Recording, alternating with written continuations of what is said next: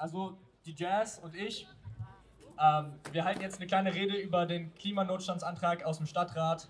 Wir sind beide aus dem Orga-Team von Fridays for Future.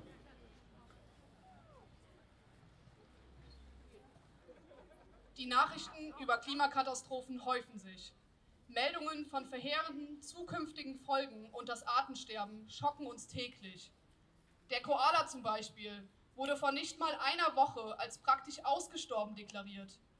Auch regional sind Klimaveränderungen wie Temperaturanstiege und vergangene Überschwemmungen bereits greifbar. Gestern hat das EU-Parlament den Klimanotstand ausgerufen und geht somit mit einem guten Beispiel voraus. Trotz dessen handelt die Politik der Stadt Bad Kreuznach nicht. Die PolitikerInnen streiten lieber über den Begriff des Klimanotstands. FDP-Vorsitzender Jürgen Eitel sagt, dass wir den Notstandsbegriff streichen müssen, um weiterzureden. Auch andere Stadtratsmitglieder diskutieren nicht über den Inhalt des bereits seit zwei Monaten gestellten Ursprungsantrag, sondern halten sich an Nichtigkeiten wie einem Begriff auf. Der besagte Antrag wird Sitzung für Sitzung vertagt, in verschiedene Ausschüsse verschoben und geplante Arbeitstreffen finden nicht statt. Jedoch zeigt dieser, wie, wie, drastisch unsere Situation ist. Ohne ihn wäre es nur ein weiteres Stück Papier, welches die Politiker unterschreiben, dann jedoch einfach weitermachen wie gewohnt.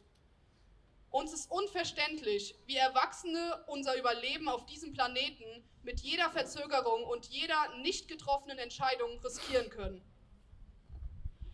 Diese Ignoranz ist nicht nur traurig, sondern auch ein Schlag ins Gesicht für jeden Menschen, der sich für eine lebenswerte Zukunft einsetzt. Eine Zukunft, die uns alle betrifft. Wenn weiterhin nichts geschieht und sich nicht einmal die Lokalpolitik in der Verantwortung sieht, zu handeln, unterschreibt die Politik aus aller Welt ein Todesurteil von Milliarden von Menschen und anderen Lebewesen. Schon jetzt sterben bereits täglich Bewohner dieses Planeten an den Folgen des Klimawandels. Wir müssen deswegen unsere Lokalpolitik endlich zur Vernunft bringen. Sie müssen den Ursprungsantrag verabschieden und dem Beispiel Mainz, die schon einen Klimanotstand ausgerufen haben, folgen. Wir brauchen dringend um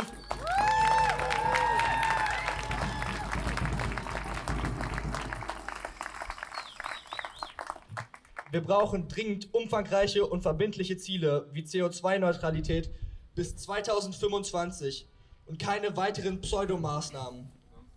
Jedes Stadtratsmitglied, das sich gegen den Klimanotstand in Bad Kreuznach ausspricht, spricht sich eindeutig gegen die EU aus. Danke sehr.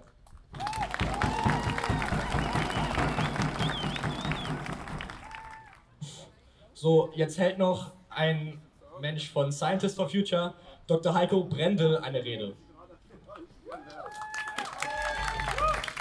Hallo.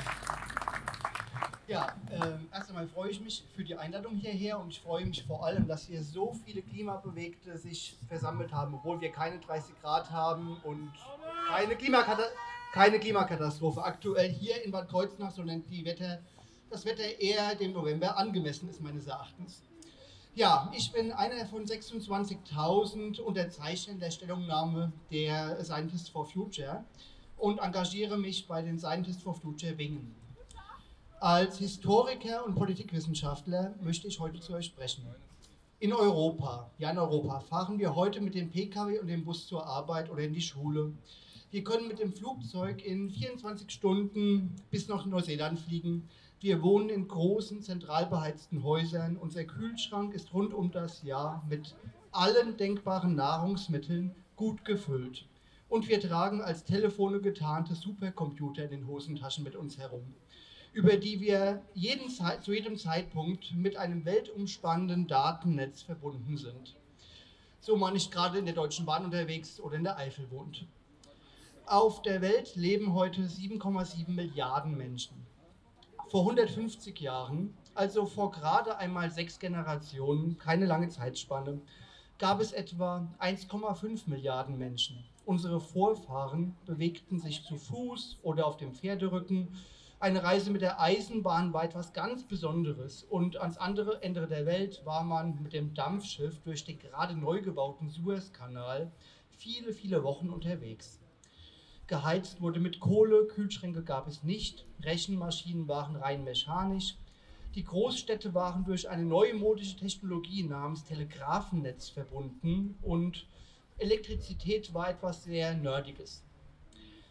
Vor 300 Jahren oder zwölf Generationen lebten nur 800 Millionen Menschen auf unserer Erde. Elektrizität war ein weithin unbekanntes Phänomen, Uhren, mechanische Wunderwerke und die Dampfmaschine noch nicht erfunden. Geheizt wurde mit Holz, es gab nur Bioprodukte, alle Menschen ernährten sich regional und saisonal. Eine Reise ans andere Ende der Welt dauerte mit dem Segelschiff ein Jahr oder länger und ein Brief war genauso lang unterwegs. Und nicht grundlegend anders lebten die Menschen in den Jahrtausenden davor. Die Karbonisierung, die vor 250 Jahren mit der Erfindung der Dampfmaschinen in England begann, setzte nun globale Umwälzungen in Gang, die bis heute andauern. Den Übergang von einer agrarisch geprägten Subsistenzwirtschaft zu einer von Technik beherrschten Industriegesellschaft, in der wir alle heute leben, wir alle in Europa und in immer mehr Ländern auf der Welt. Dies gelang unter anderem dadurch, dass wir durch das Verfeuern fossiler Brennstoffe, Kohle, Erdöl und Erdgas die hohen ökologischen Kosten dieser neuen Wirtschaftsweise zukünftigen Generationen aufbürden, denn unsere CO2-Emissionen beeinflussen massiv das Klima auf der Erde. Deswegen stehen wir heute hier.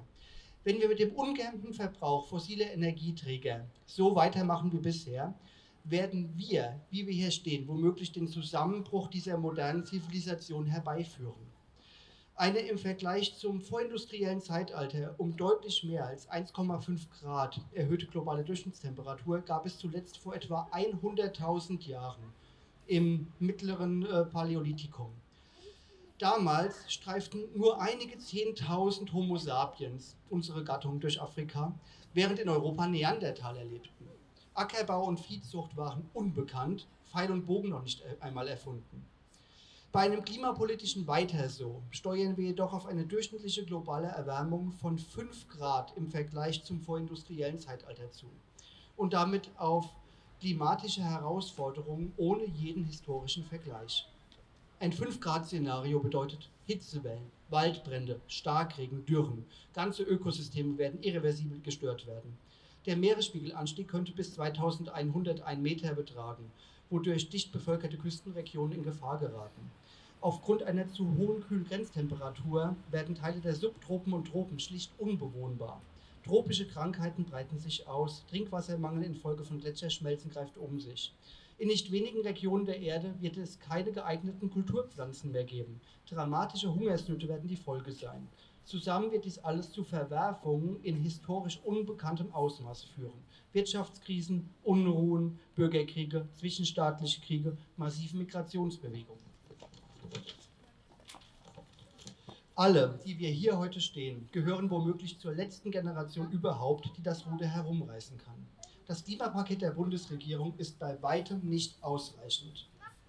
Es gibt kein Recht auf Kohlebaggerfahren, aber es gibt eben auch kein Recht auf motorisierte Individualmobilität. Und es gibt schon gar kein Recht auf Urlaubsflüge oder Kreuzfahrten oder auf Erdbeeren und Spargel an Weihnachten auf täglichen Fleischkonsum, auf Mineralwasser von den Fidschi-Inseln oder auf den alljährlichen Konsumrausch am heutigen Black Friday. Lasst uns nicht aufhören, unsere Politiker aufzufordern, diesen ökologischen Irrsinn endlich zu beenden. Die politischen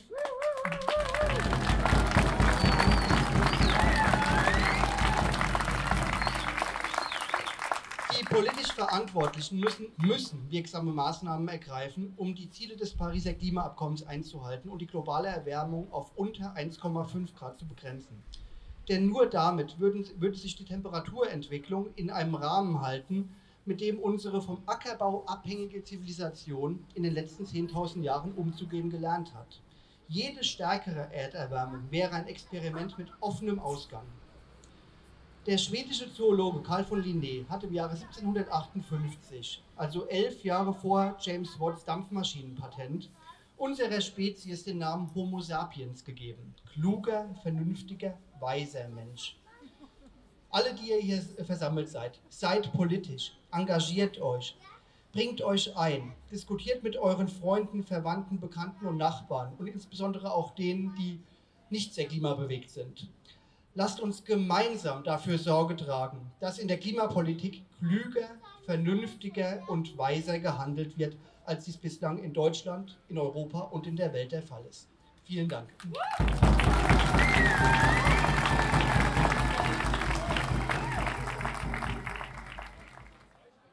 So, die Annette würde gerne eine Rede halten und zwar über umweltfreundliches Shoppen.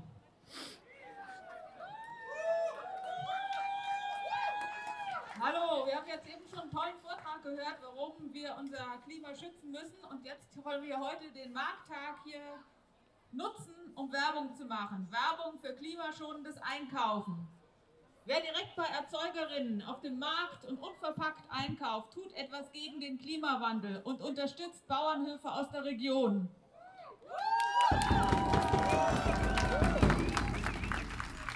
Regional erzeugte Lebensmittel einkaufen ist besser, weil kürzere Transportwege weniger Treibhausgase erzeugen.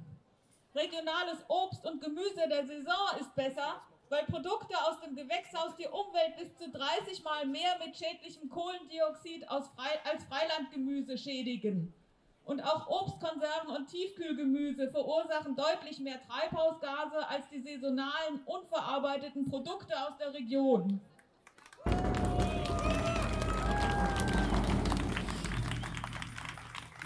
Eine noch bessere Klimabilanz haben Bio-Lebensmittel aus der Region, weil hier bei der Produktion auf chemisch-synthetischen Dünger und Pflanzenschutzmittel verzichtet wird. Diese wiederum müssen nämlich auch erst mit viel Energie erzeugt werden. Bioprodukte schonen aber nicht nur das Klima, sondern sie enthalten auch gegenüber konventionellen Lebensmitteln deutlich weniger unerwünschte Stoffe wie Nitrat- und Pestizidrückstände. Klimagesunde Ernährung bedeutet also kurz und knapp zusammengefasst, Vorrang für Produkte aus der Region, mehr Gemüse und Obst, weniger oder gar kein Fleisch und Wurstprodukte und nicht zuletzt weniger Lebensmittel wegwerfen. Es kann also ganz einfach sein, das Richtige zu tun. Und in diesem Sinne wünschen wir einen schönen Markttag für alle, die hier auf dem Markt einkaufen, die hier einkaufen werden und auch für alle Anbieter, die das hier jede Woche machen. Danke.